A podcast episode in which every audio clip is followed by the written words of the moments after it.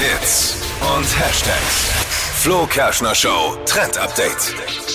Es gibt Ärger in der Modewelt und zwar aktuell zwischen Justin Bieber und H&M. Der hat jetzt nämlich gesagt, ähm, die Klamotten bei H&M sind Müll.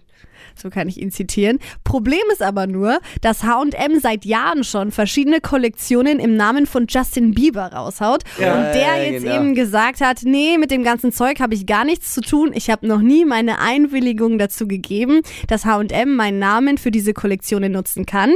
H&M sagt aber, nee, nee, es gab schon offizielle Bestätigungen von Justin Bieber und das hatte alles schon seine Richtigkeit.